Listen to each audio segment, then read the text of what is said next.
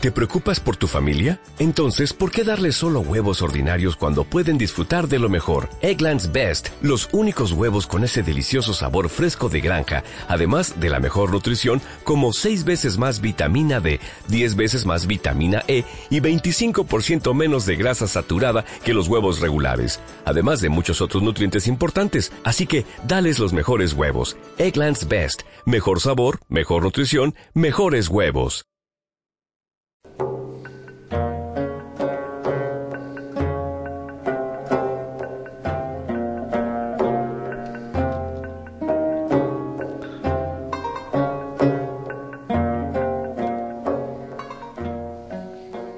Buenas tardes, queridos oyentes. Estamos de nuevo en una emisión del programa Fuentes de la Filosofía. Con vosotros, Julián Martínez y Simón Rollo.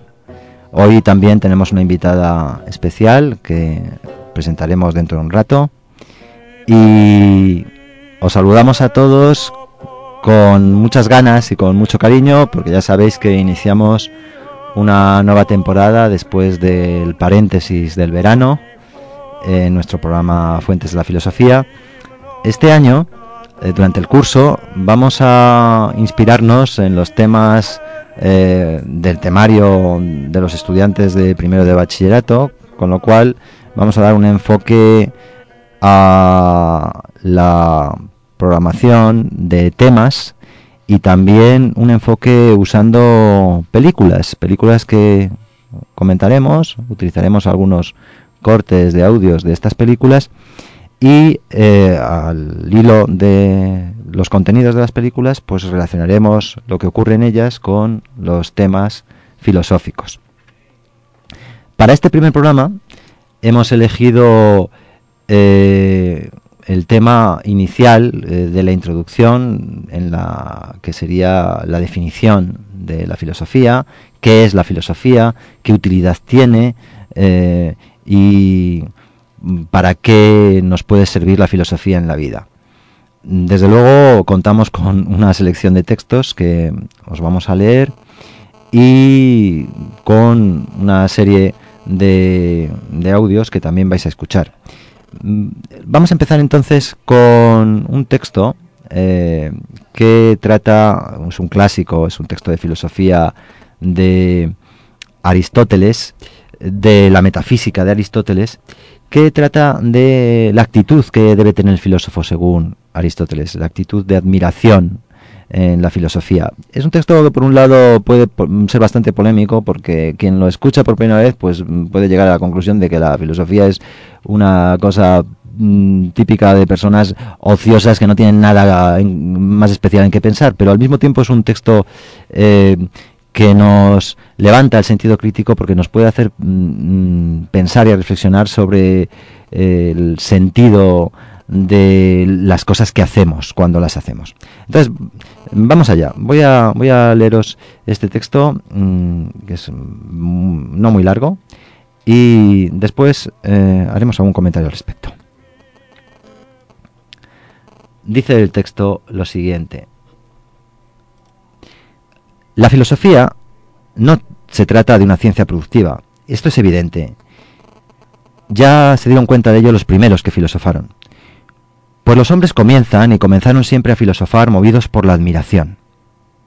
Al principio admirados ante los fenómenos sorprendentes más comunes, luego avanzando poco a poco y planteándose problemas mayores, como los cambios de la luna y los relativos al sol y a las estrellas, y a la generación del universo. Pero el que se plantea un problema o se admira, reconoce su ignorancia.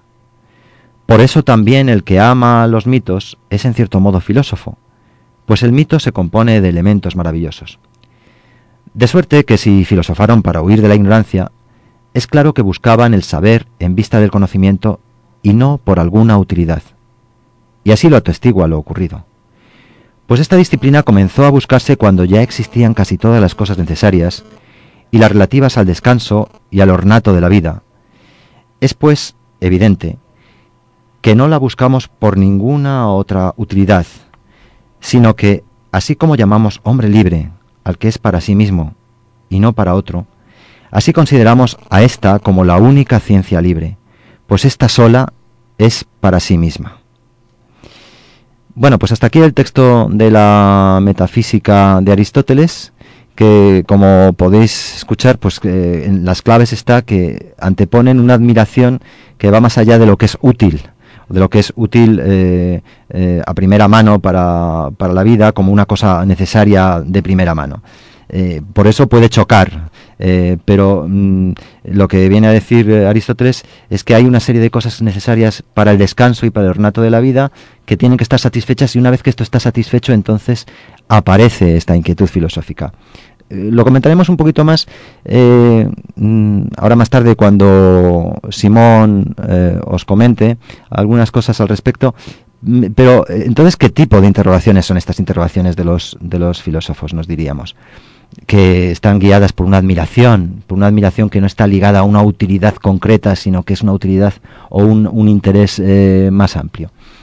Eh, para ello tenemos una, película mm, que se titula El cielo sobre Berlín, de un director llamado Wim Wenders, en la que hay un poeta alemán que se llama Peter Hanke, que escribió un poema muy, muy bonito y que utiliza Wim Wenders en la banda musical y en el fondo musical de, este, de esta película.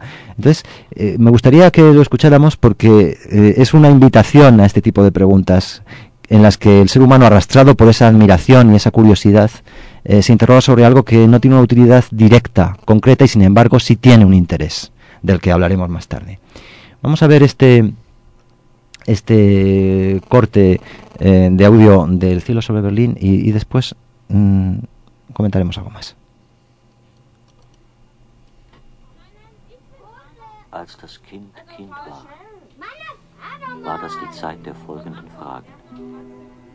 Warum bin ich ich und warum nicht du? Warum bin ich hier und warum nicht dort? Wann begann die Zeit? Como habéis visto, es el corte en alemán. Eh, hemos preferido iniciarlo en alemán, ahora lo vamos a poner en su traducción. Es cuando el niño era niño, ¿qué se preguntaba él? ¿Por qué soy yo, soy yo y no soy otro, otro individuo? ¿O por qué estoy aquí y no estoy allá? Vamos a ponerlo en español para que pues la recepción sea eh, más amplia, ¿no?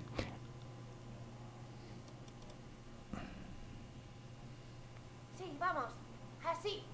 Envístelo, échalo fuera de la pista.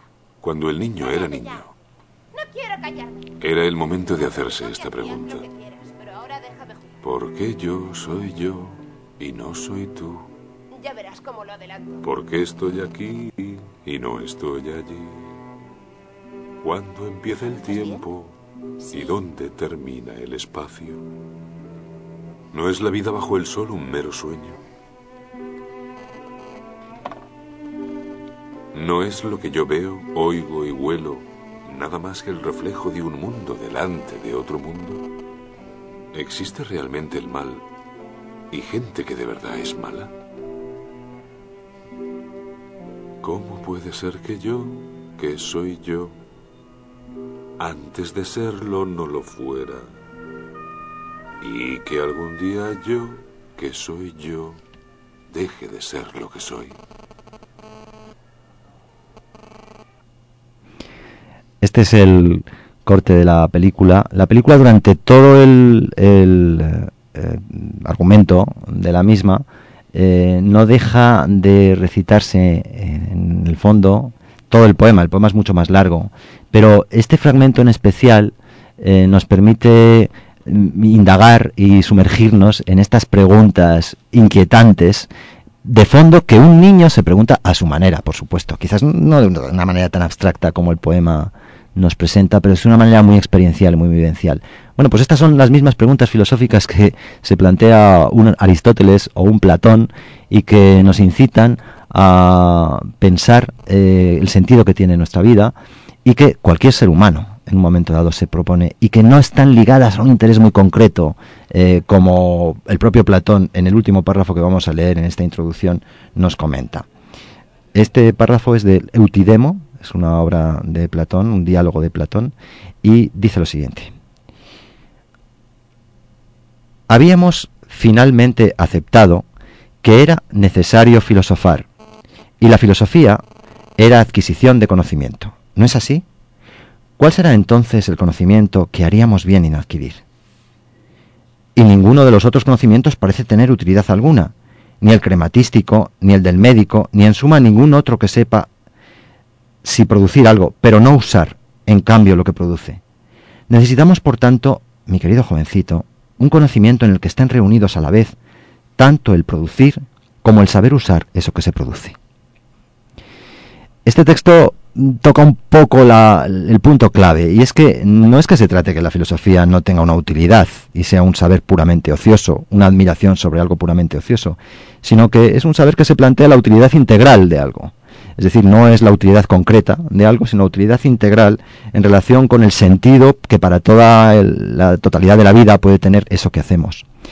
Y bueno, pues eh, Simón, eh, ya os dije que Simón iba a comentar alguna cosa al respecto y invito a Simón a que hable. Y os comenté también que iba a hablar eh, una invitada especial que se llama Soledad Cabrelles Sagredo, que es doctora en pedagogía musical y titulada en música por el conservatorio. Y eh, Simón va a arrancar hablando y al hilo de lo que nos comente Simón, pues también Soledad nos comentará alguna cosa. Simón. Bueno, vamos a empezar entonces eh, comentando un poco al hilo de los textos leídos y de lo que hemos escuchado. Y la pregunta inicial podría ser, ¿para qué sirve la filosofía? Al alumno que pregunta eso se le suele responder de diversas maneras. Una podría ser, no preguntes para qué sirve la filosofía, sino pregúntate para qué sirves tú. Otra, menos dura, pudiera ser, no preguntes para qué sirve la filosofía, sino pregúntate si acaso tú sirves para la filosofía. Pero también pudiera realizarse la siguiente observación. ¿Y por qué habría de servir para algo la filosofía? Hay los que dicen que no sirve para nada y que, como el arte por el arte, hay que cultivarla sin pretender que tenga aplicación. Según Deleuze, no sirve en el sentido de servidumbre, no es sierva de nadie, pero sirve, dice, para entristecer y odiar la estupidez. Según muchos es útil para respetar las ideas de otros, hacerse preguntas y estructurar las propias opiniones. Según la filosofía clásica y moderna, sirve para no dejarse llevar por las pasiones y supersticiones y hacer uso de la racionalidad. Según la posmodernidad, para ver la complejidad de lo real, la pluralidad y la multiplicidad, aprendiendo a habitar en ellas. Según otros, como fundamento y base de las ciencias. Según los cercanos a las humanidades, para articular los diferentes discursos políticos sociales existentes e inaugurar a partir de ellos un nuevo discurso que abra el porvenir. Según Hegel, para forjar un sistema omnicomprensivo de la realidad y comprender el sentido de la historia. Según Sócrates, para lograr definiciones universales a partir de preguntas irónicas según Nietzsche, para derribar y destruir los engaños, hasta llegar al nihilismo, a la nada, a un desierto que nos permita empezar de nuevo. Según el sentir de los antiguos griegos, para ser mejor y alcanzar la excelencia en el pensar y en el obrar. Según nuestra sociedad actual, para ser profesor o para perder el tiempo y no poder ganarse la vida. ¿Sirve la filosofía para llevar una buena vida? ¿O sirve acaso para angustiarse, deprimirse, desesperarse, volverse loco y suicidarse? Desde luego, lo único que parece cierto es que hasta ahora la filosofía no sirve para determinar para qué sirve la filosofía. ¿Sirve acaso a la razón, la justicia, la igualdad y la libertad? ¿Sirve para buscar lo bueno, bello y verdadero? ¿Sirve para adquirir cultura y forjarse unos criterios? Buah, dicen otros, qué rollo. Debe servir entonces como somnífero para dormir al más espabilado. O quizá incluso será atractiva y hasta servirá para ligar. En fin, amigos, que no sé para qué demonios sirve la filosofía, pero a mí es lo que me gusta. Y yendo al gusto por la filosofía, a la admiración por el saber, recogemos la cita de Aristóteles en la que hablaba de admiración, en griego zaumasein, y relacionada con la palabra griega también entusiasmo, entusiasmos, que significa estar fuera de sí. Significa endiosamiento. Entusiasmarse es endiosarse. Y uno se endiosa cuando de algún modo deja de ser un hombre y se acerca a lo que pudiera ser un dios. Parece que ha dicho Aristóteles en el texto que hemos narrado que la filosofía es una disciplina inútil porque surge cuando ya eh, se ha satisfecho las necesidades primarias como la de comer y beber. Sin embargo, Platón, en el texto que hemos leído, ha dicho que es la disciplina más útil que hay, porque eh, reúne a su vez eh, el producir y el saber usar. Julián ha acertado muy bien al decir que Aristóteles está hablando de utilidad en el sentido de utilidad parcial. La filosofía no es útil para comer y para beber, para eso se trabaja, y la filosofía, eh, eh, mm, como proviene del ocio, de aquel espacio en el que no se trabaja, aunque es un esfuerzo y es un trabajo en sí mismo, es un trabajo libre, de hombre libre, y por tanto su utilidad no es eh, de la índole de la utilidad para comer. Simón, a propósito de esto, eh, permito interrumpirte un poco, pero mm, para eh, sacar un poquito punta a este término, tú mismo hace un tiempo hablábamos del término escolé, escolé de donde viene escuela, ¿verdad? Y es un término eh, muy interesante porque es un ocio creativo, es un momento en el que a lo mejor no estamos trabajando para algo en concreto, pero estamos creando, eh, reflexionando y creando unos conceptos que nos permiten entender el sentido de todo lo que hacemos de una manera integral, por así decirlo, ¿no? Sí, tú lo has dicho muy bien antes porque has mencionado que hay cosas que tienen una utilidad parcial y mientras que la filosofía tendría una utilidad integral y se puede distinguir entre, como hacía una filósofa eh, contemporánea llamada Hannah Arendt, distinguir entre labor y trabajo. Trabajo es aquello que se hace para ganarse la vida y labor es aquello que se hace para mm, como eh, actividad en libertad. Mm, ambas cosas pueden coincidir, efectivamente, y eso es lo ideal, pero también pueden estar eh, por separado. Y ahora que hemos hablado de la utilidad de la filosofía y aprovechando que tenemos aquí a Soledad, yo le preguntaría, ¿y para qué sirve la música? Hola, buenas tardes, queridos amigos y queridos oyentes. Lo primero, muchas gracias por vuestra invitación a este programa que es el primero de esta temporada. Y yo quería contestar a esta pregunta de qué es la música o para qué sirve la música. Eh, la música, ante todo, es una combinación de sonido y silencio. Digamos que así una respuesta fugaz, rápida y clara. Pero esto tiene muchos matices y podríamos ampliarlo y estar aquí debatiendo y hablar sobre la música mucho, mucho rato.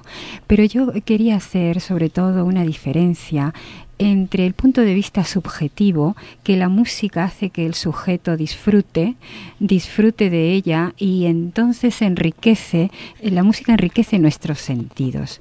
Aprendemos hay un goce estético de la música y también descubrimos el arte de los sonidos. Nos eh, metemos en ese universo sonoro y mm, vamos desvelando los encantos que tiene las frases musicales, los temas musicales y en definitiva las obras. Eh, mm, también hay otro sentido de, que podemos darle al hecho de escuchar música, que es ese sentido terapéutico, porque la música no solamente sirve para gozar de ella, crear música, eh, los compositores, sino también es un vehículo y un recurso terapéutico que ayuda a restablecer nuestro equilibrio psicofísico. Es decir, es un eh, elemento natural que mm, podemos liberarnos de fármacos y a través del sonido hacer una terapia, lo que eh, llamamos la terapia del sonido. De todas formas, eh, la música, en un sentido ya más técnico, podemos decir que es sonido, son sonidos ordenados en el tiempo. Mm, están estructurados con determinadas reglas dependiendo de la época histórica en la que se eh, realiza la composición. Y entonces se regula el sonido y el silencio. Eh, así también el tipo de oyente que escucha las obras musicales pueden ser de varios, em, digamos, de varios tipos, eh, valga la redundancia, que em, porque eh, la actitud del oyente es la que varía. Entonces, siendo el mismo oyente, en un momento determinado del día se puede tener una actitud pasiva, con lo cual se utiliza la música de acompañamiento y no se le presta atención. Pero en otro momento en que estamos más relajados, más sosegados, hemos terminado nuestro trabajo, como decíamos anteriormente en el programa, entonces ese momento podemos prestar más atención a la obra musical y nos estamos convirtiendo en un oyente activo, que es muy diferente del oyente pasivo que os comentaba anteriormente. Entonces ahí sí disfrutamos de la música, estamos atentos a las pausas, a los silencios, a los temas, a los eh, movimientos que son más agudos, más graves, eh, sonidos eh, más fuertes, mm, más pianos, cuando acaba, cómo empieza, detalles que todo ello va a enriquecer nuestro universo sonoro y va a hacer que nos deleitemos con la música. Muchas gracias, Soledad. Hay, al respecto de esto, estaba yo pensando que acabamos de leer a Platón la importancia, el importantísimo papel de la música en la academia platónica, primero como una propedéutica para la filosofía y para la ciencia, y luego la propia música de las esferas de las que hablaban los pitagóricos, que a lo largo de la historia de la filosofía y de la ciencia, pues ha sido tan importante. Recuerdo, por ejemplo, que Kepler, que es uno de los creadores de la ciencia moderna, escribe unas partituras, digamos así, con un lenguaje eh, musical en el que intenta descifrar la música de cada una de las órbitas de los planetas, nada menos. La música ha acompañado siempre la filosofía de la ciencia y era una de las ciencias en el quadrivium medieval. Entonces, una cosa, una cosa importante a tener en cuenta en, en la propia demarcación y en la propia definición de lo que es la música. Eh, vamos a, seguir, y ahora eh, también hablando un poco de lo que es la historia de la ciencia y de la filosofía, y digo bien ciencia y filosofía porque es una historia íntimamente ligada, eh, pese a que ahora en el siglo XX y XXI ha habido una diversificación de las ciencias modernas y por lo tanto digamos que la filosofía ha tenido que mm, dejar que las ciencias se independicen, obviamente, quedándose pues con un cuerpo de disciplinas determinado del que hablaremos. A lo largo, digo, de la historia de la filosofía, pues eh, hay una tradición que hay que tener en cuenta, un elemento de tradición, y hay que, si uno quiere eh, estudiar filosofía, conocer la filosofía, pues tiene que tener en cuenta esta eh, evolución de la tradición filosófica y el diálogo que hay entre los filósofos a lo largo de la historia.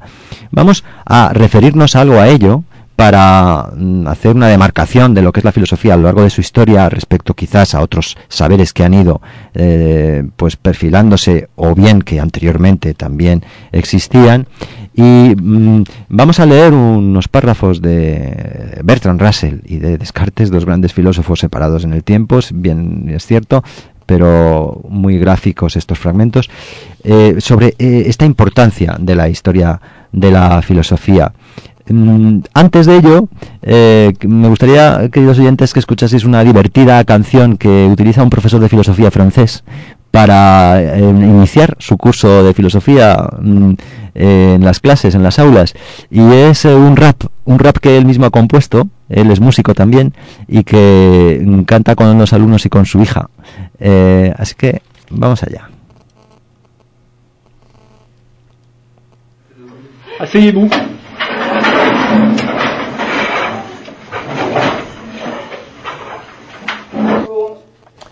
Alors bonjour, je suis votre professeur de philosophie.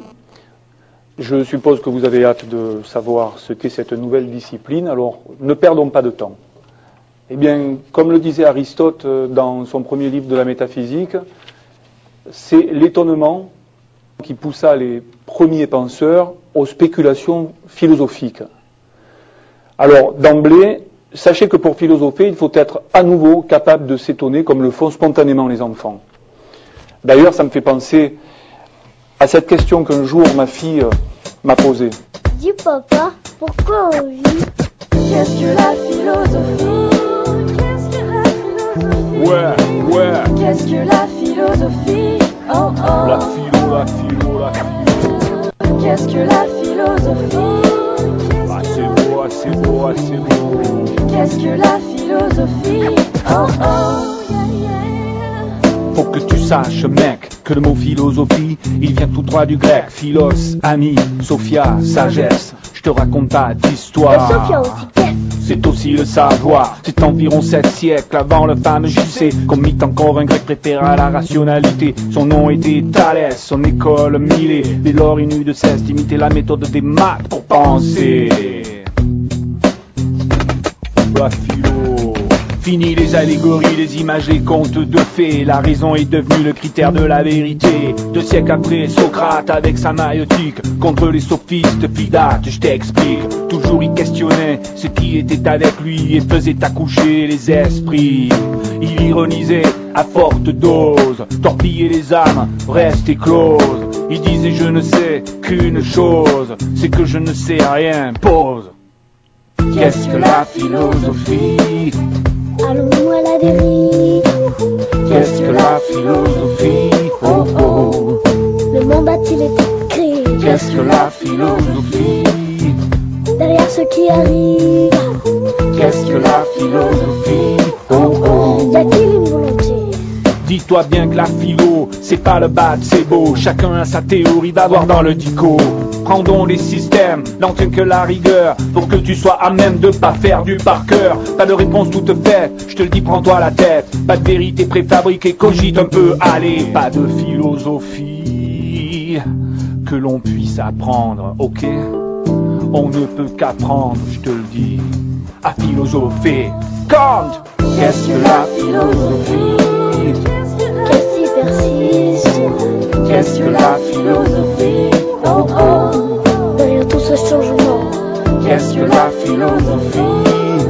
Plein de mystères qui résistent Qu'est-ce que la philosophie Oh oh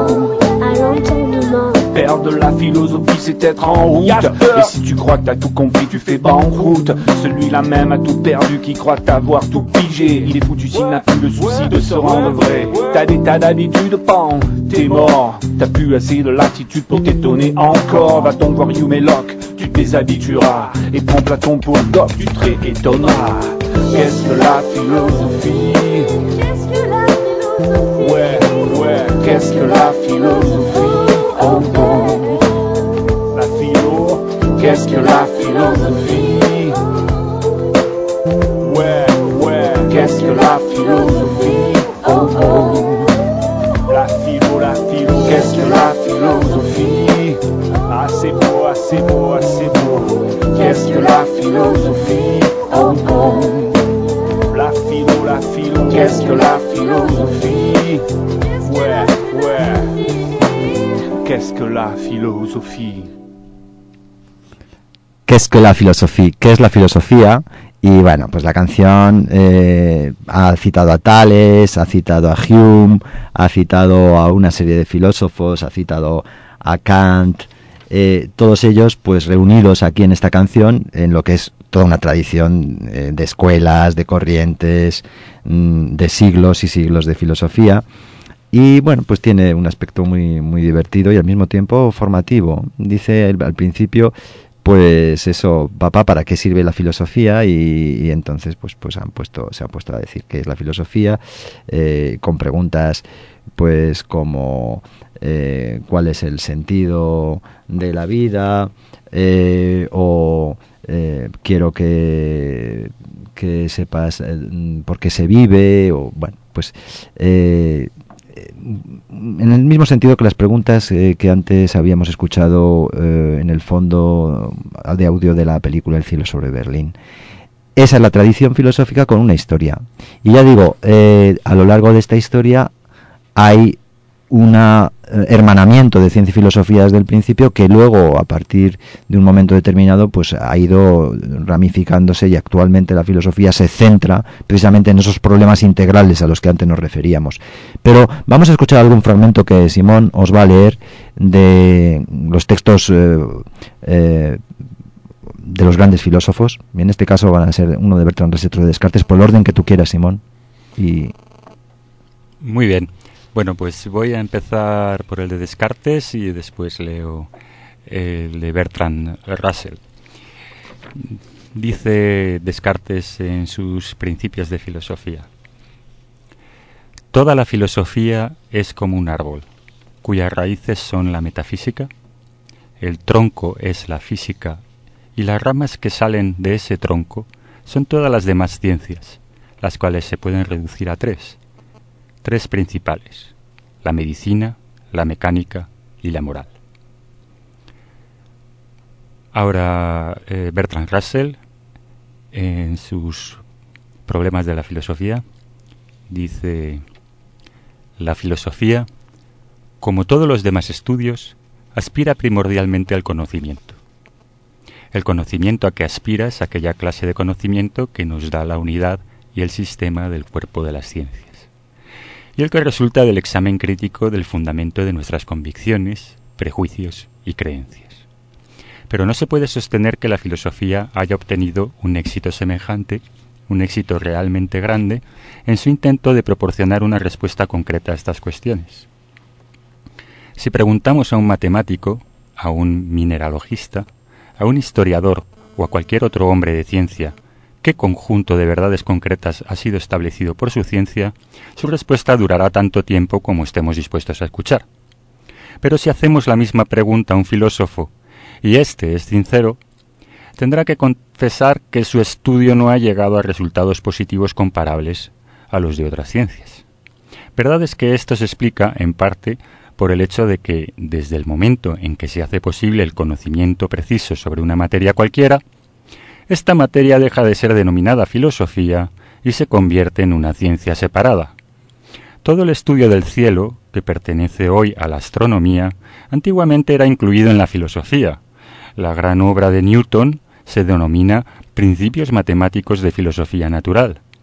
De un modo análogo, el estudio del espíritu humano, que era todavía recientemente una parte de la filosofía, se ha separado actualmente de ella y se ha convertido en la ciencia psicológica.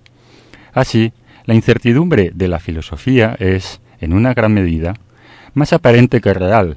Los problemas que son susceptibles de una respuesta precisa se han colocado en las ciencias, mientras que sólo los que no la consienten actualmente quedan formando el residuo que denominamos filosofía.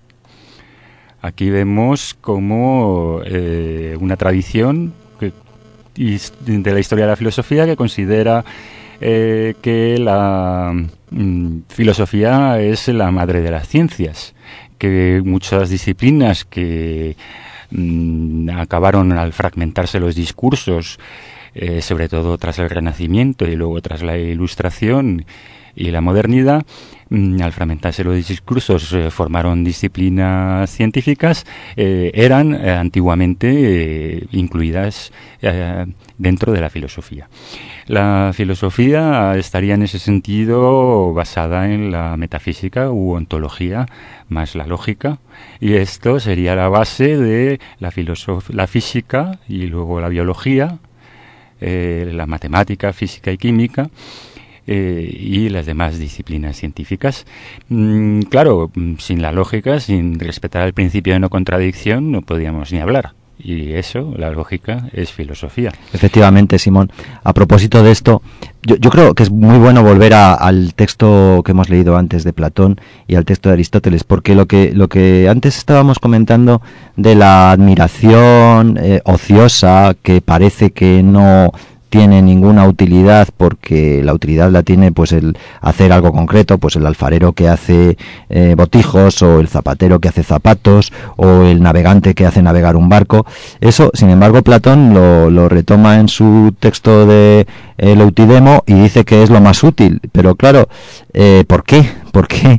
Eh, es lo más útil. En realidad es porque la filosofía es la que nos mm, permite responder a la pregunta de ¿para qué es eso que hacemos? ¿Para qué es eso, ese es eso que hemos producido? ¿Para qué de verdad qué sentido tiene que lo estemos haciendo, no? Bueno, lo que acabamos de leer, ten en cuenta que pertenece más bien a la tradición mm, analítica moderna eh, positivista que mm, vincula la filosofía a la ciencia.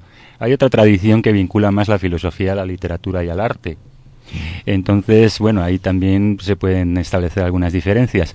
Eh, ciertamente para la juventud, cuando yo quería estudiar filosofía, pues me decían cómo vas a ganarte la vida, así no vas a ningún lado, eh, esto eh, no vas a tener para comer, etcétera. Entonces ya se sabe hoy en día también que la música, el arte, el teatro, la filosofía, las humanidades en general, ¿no? Si contamos en ellas la antropología, la sociología, la psicología, la historia, etcétera, etcétera, pues eh, son disciplinas con las que más difícilmente se puede ganar uno la vida que si es un técnico eh, formado en las ciencias. Eso es cierto. entonces los padres siempre te dicen, no, estudia física, química, biología, matemáticas, economía, ingeniería, arquitectura, informática o telecomunicaciones. Eso es totalmente cierto. Filosofía.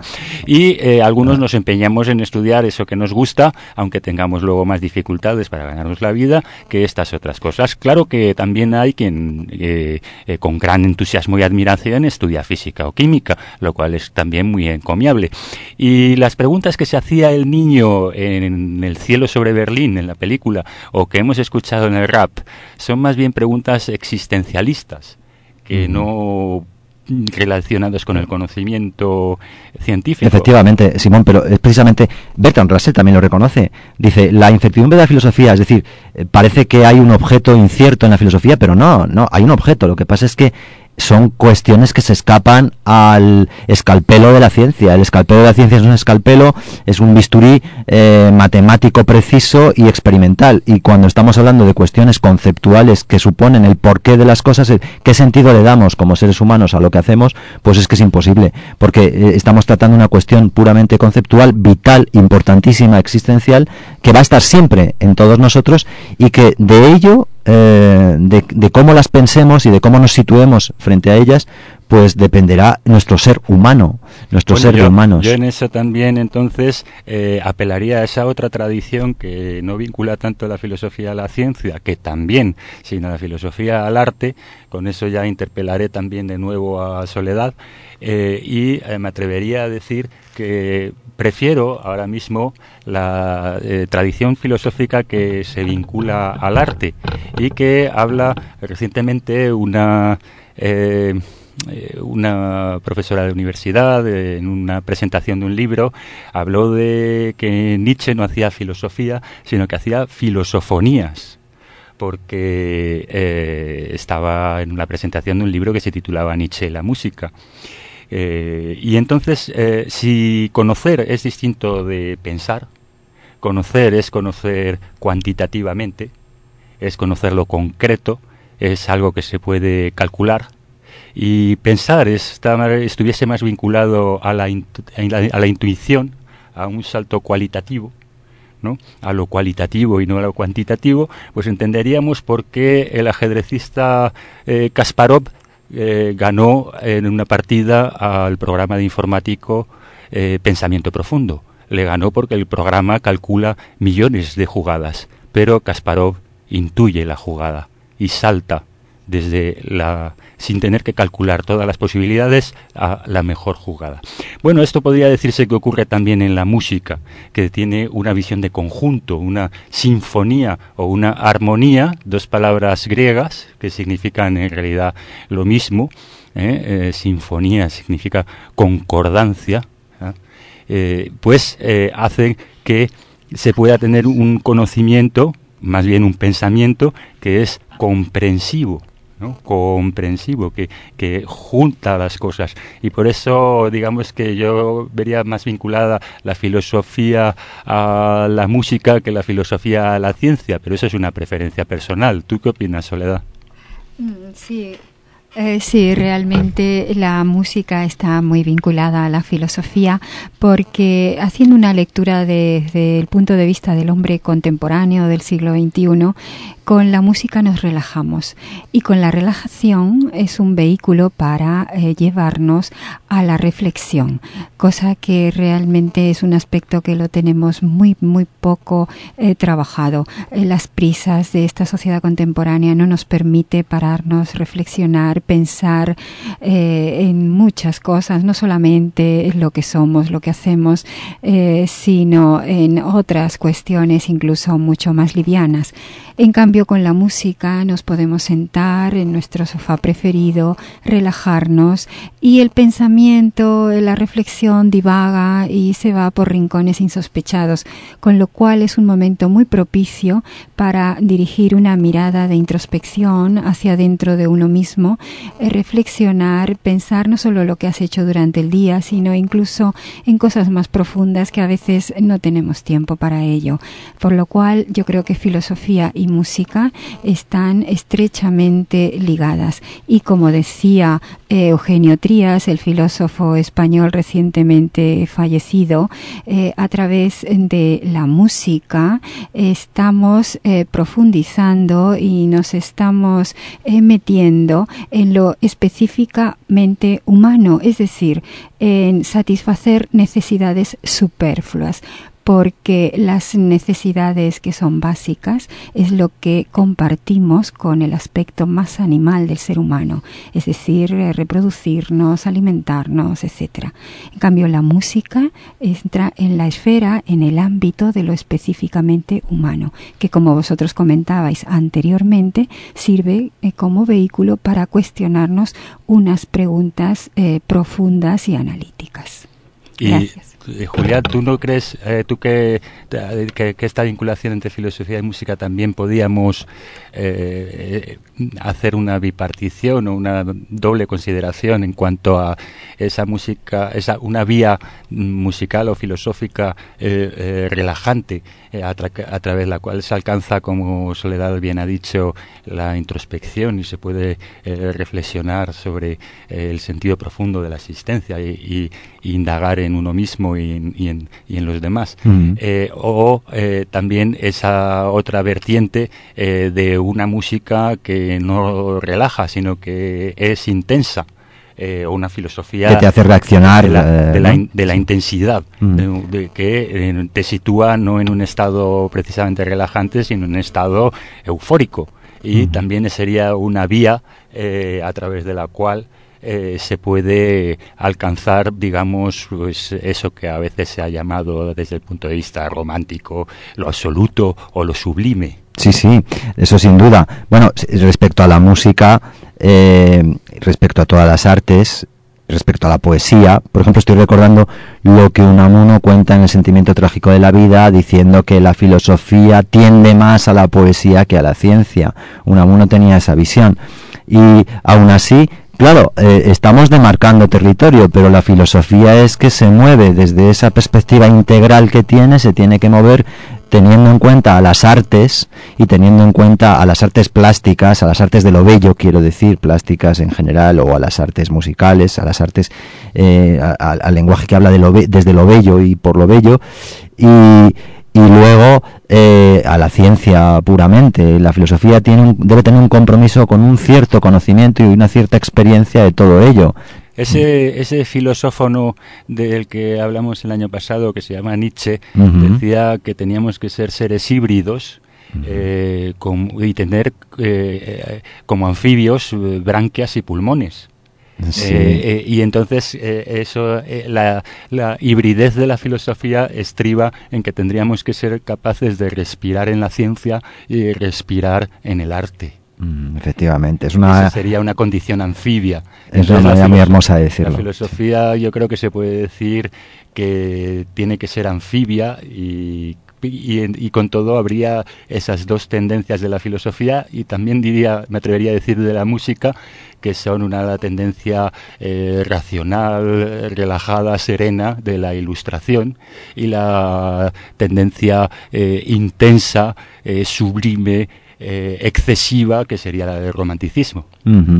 Yo estoy de acuerdo contigo, Simón, pero además es que eh, nos podemos interrogar eh, desde esta actitud filosófica que ha de tener en cuenta todos los lenguajes de las otras disciplinas que se demarcan como distintas a ella, pero que no son absolutamente separadas o absolutamente desacordes, sino que se complementan, habría que pensar también que si el sentido de hacer filosofía es eh, tener en cuenta la utilidad integral de todo lo que hace el ser humano, eh, es decir, comparando las utilidades, vamos a llamarlo, eh, concretas o más específicas de las distintas necesidades del ser humano, la potencia que tiene la filosofía es un discurso con la razón de tipo crítico, para eh, tener una, una, con unas consecuencias éticas y políticas. Y esto es básico.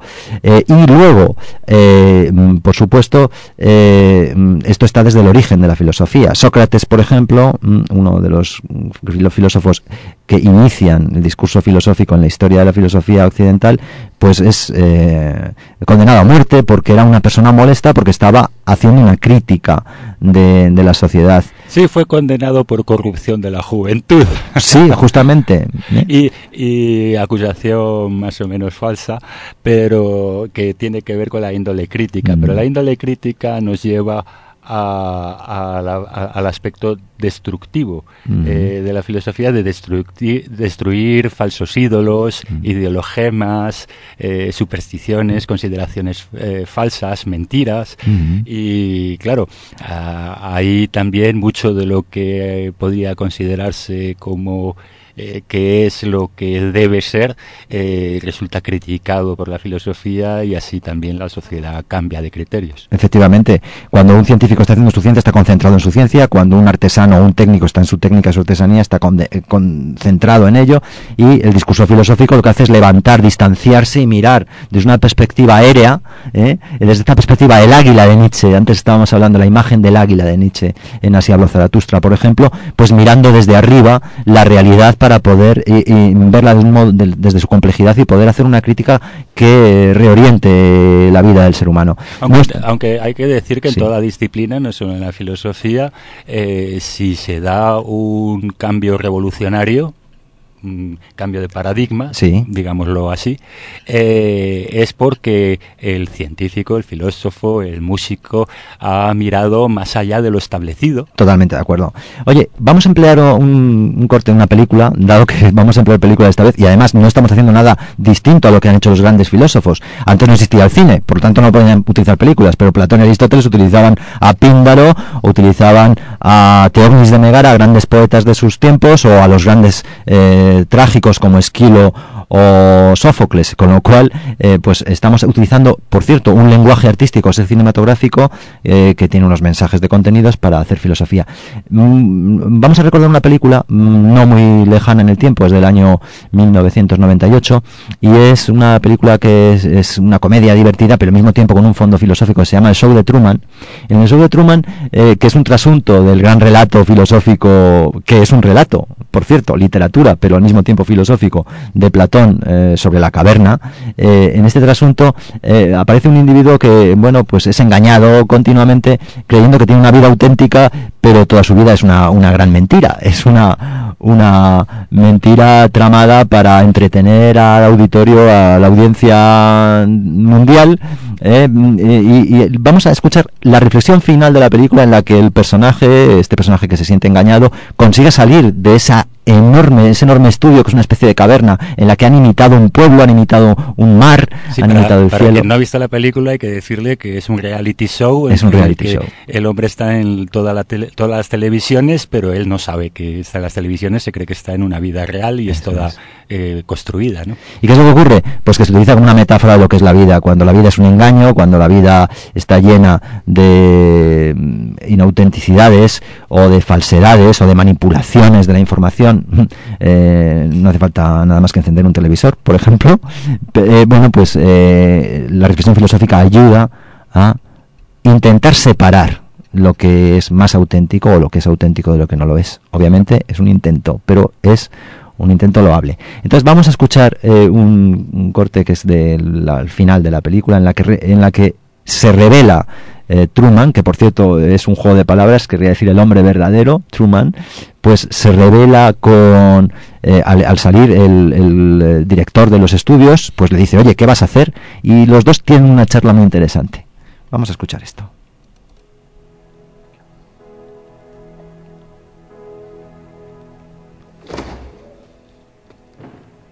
Truman. Puedes hablar. Te escucho.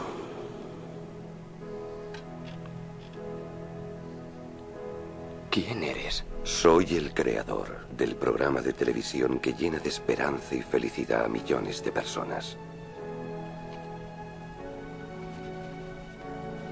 ¿Y quién soy yo?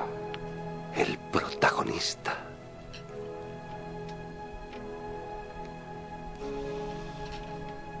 Nada era real. Tú eres real. Por eso valía la pena verte. Escúchame, Truman. Ahí fuera no hay más verdad que la que hay en el mundo que he creado para ti. Las mismas mentiras, los mismos engaños. Pero en mi mundo, tú no tienes nada que temer. Te conozco mejor que tú mismo. Nunca has tenido una cámara en mi cerebro. Tienes miedo. Por eso no puedes marcharte.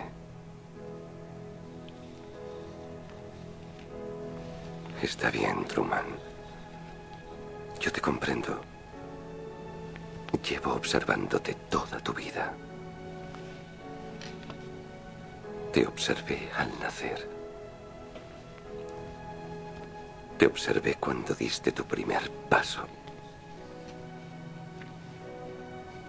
Observé tu primer día de colegio. Y el capítulo en el que se te cayó tu primer diente. No puedes irte, Truman. Por favor, señor. Este es tu sitio. Lo conseguirás.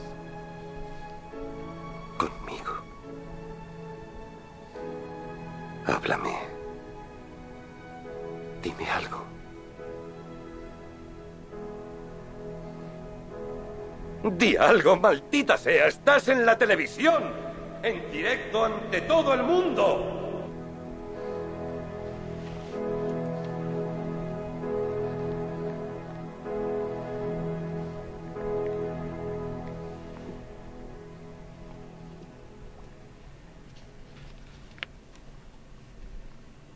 Por si no nos vemos luego.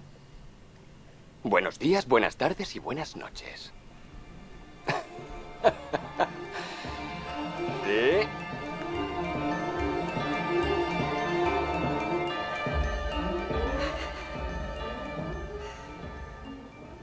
Bueno, este es el fragmento bastante curioso, pues de un personaje que intenta vivir una vida más auténtica habiéndose dado cuenta de las mentiras, las falsedades, eh, las manipulaciones, las argucias que se han empleado pues para que estuviera viviendo la vida que otros que- querían que él viviese y no su propia vida. Al fin y al cabo, eh, voy a leeros eh, un fragmento nada menos que del gran Kant, el gran filósofo Immanuel Kant, de su texto breve que es la ilustración, en el que un poco se resume la idea de este interés crítico de la filosofía para, dice Kant, para enseñar la salida del hombre de su minoría de edad. Voy a leerlo. Eh, él en lo que hacía Kant era caracterizar el concepto de ilustración, pero claro, la filosofía era precisamente eh, el, conocimiento que permitía que esto ocurriese, que esta ilustración um, ocurriese. Dice Kant, la ilustración es la salida del hombre de su minoría de edad. Él mismo es culpable de ella. La minoría de edad estriba en la incapacidad de servirse del propio entendimiento sin la dirección de otro. Uno mismo es culpable de esta minoría de edad cuando la causa de ella no yace en un defecto del entendimiento, sino en la falta de decisión y ánimo para servirse con independencia de él, sin la conducción de otro. Sapere aude, ten valor de servirte de tu propio entendimiento. He aquí la divisa de la ilustración. La mayoría de los hombres, a pesar de que la naturaleza los ha librado desde tiempo atrás de conducción ajena, permanecen con gusto bajo ella a lo largo de la vida, debido a la pereza y a la cobardía. Pero eso les es muy fácil a los otros. eh, por eso mismo, perdón, es muy fácil a los otros erigirse en tutores de ellos. Es tan cómodo ser menor de edad. Si tengo un libro que piensa por mí, un pastor que reemplaza mi conciencia moral, un médico que juzga acerca de mi dieta y así sucesivamente, no necesitaré del propio esfuerzo. Este es el texto de Kant muy, muy gráfico y que nos expresa pues el interés crítico de la filosofía por ayudar a que una persona sea eh, eh, crítica, valga la redundancia, y autónoma, ¿no? Y así a lo largo de la historia de la filosofía pues podemos encontrar algunos textos importantes. Por ejemplo, Simón, eh, tú tienes alguno preparado, ¿no? De la, del siglo XX, ¿no? De Wittgenstein, por ejemplo, un texto sobre lo que es el objetivo de la filosofía sí, y su potencia crítica. Este texto de la ilustración, de qué es ilustración de Kant, es verdad que es muy, está muy bien vinculado con el fragmento del show de Truman que hemos escuchado, porque allí se habla de un creador eh, y el protagonista de una serie de televisión y el creador eh, le dice que, que ha estado siendo observado en un reality, que su vida no es su vida, sino que ha sido construida. Eh, eh, esta, esta es frecuente, eh, como en Niebla de Unamuno, Augusto Pérez habla con su creador y dice que quiere seguir existiendo, cuando su creador dice que es el novelista que lo ha escrito, va a borrarle y dice que no le quiere borrar. O en Blade Runner, esa película de la que ya hablaremos, de Ridley Scott, Por supuesto. pues un, un robot mata a su creador. Eh, esta muerte del padre, que Freud calificará, eh, calificará como superación del complejo de Edipo, es necesario para superar el infantilismo y pasar de la minoría de edad a la edad adulta, librarse del paternalismo, decidir por uno mismo. Bueno, eh, voy a leer entonces ahora el siguiente párrafo, que es, sobre, que es del Tractatus de Wittgenstein y también habla de qué es la filosofía en, la dirección que antes denominé positivista. Dice Wittgenstein, el objetivo de la filosofía es la clarificación lógica de los pensamientos. Una filosofía no es una doctrina, sino una actividad.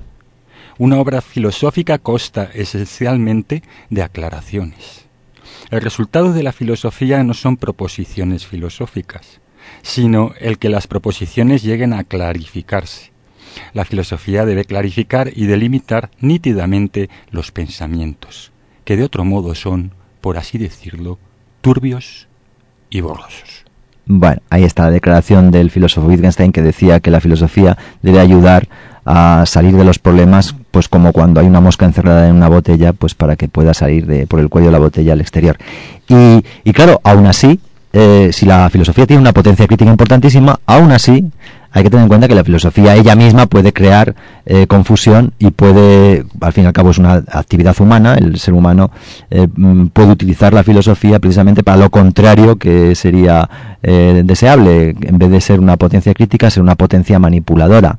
Y nos quedan muy pocos minutos, pero vamos a acabar leyendo precisamente un párrafo al respecto mm, de uno de los grandes filósofos eh, eh, críticos de la historia que es Friedrich Nietzsche, en el que Friedrich Nietzsche eh, se hace eco de, esta de este carácter deshonesto que puedan tener los filósofos en un momento dado y que ningún ser humano, ni filósofo puede quedar libre de ello, obviamente, y es el utilizar la filosofía justamente para lo contrario de lo que debería ser utilizada como una ideología manipuladora, como un discurso eh, engañoso y un discurso que sirve a los intereses parciales de una persona o de un grupo.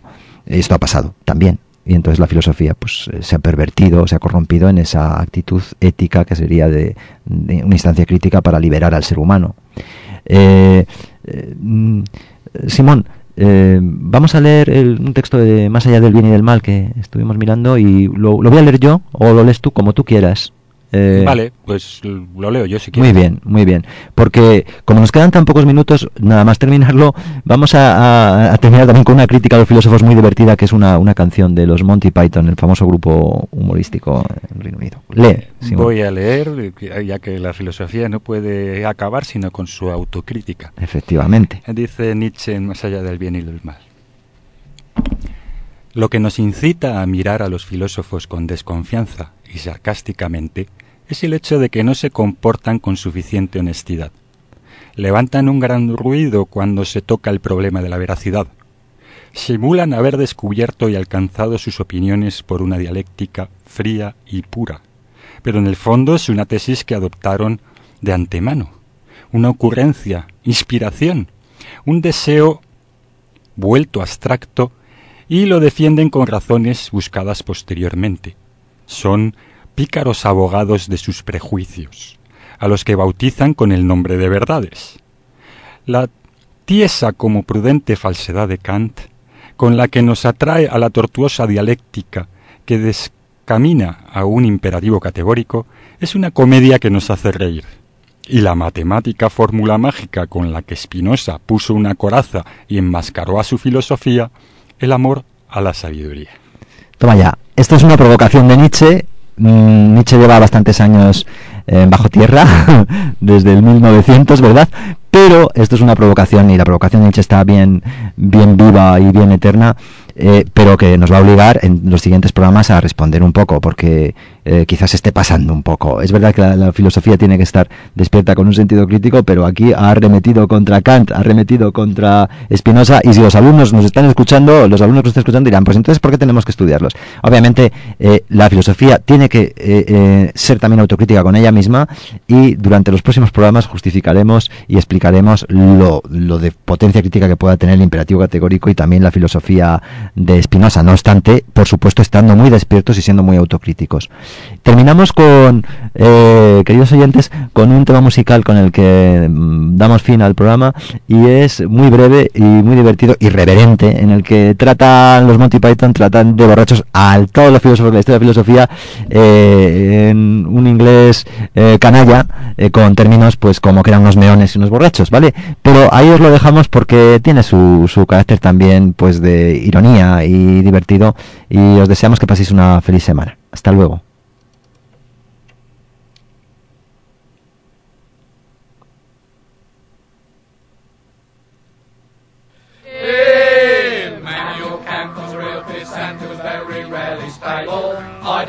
Digger was a boozy beggar who could think you under the table. David Hume could out-consume Wilhelm Friedrich Hegel, and Wittgenstein was a beery swine who's just a sloshed Schlegel. There's nothing Nietzsche couldn't teach about the raising of the wrist. Socrates himself was permanently pissed. John Stuart Mill on his own free will on half one shandy was particularly ill. Later they say could sing it away. Half a of whiskey every day. Aristotle, Aristotle was a bagger for the bottle. Hobbes was fond of his dram. And Rennie Descartes was a drunken fart. I drink, therefore I am. Yes, Socrates himself is particularly missed. A lovely little thing about a bugger when he's pissed.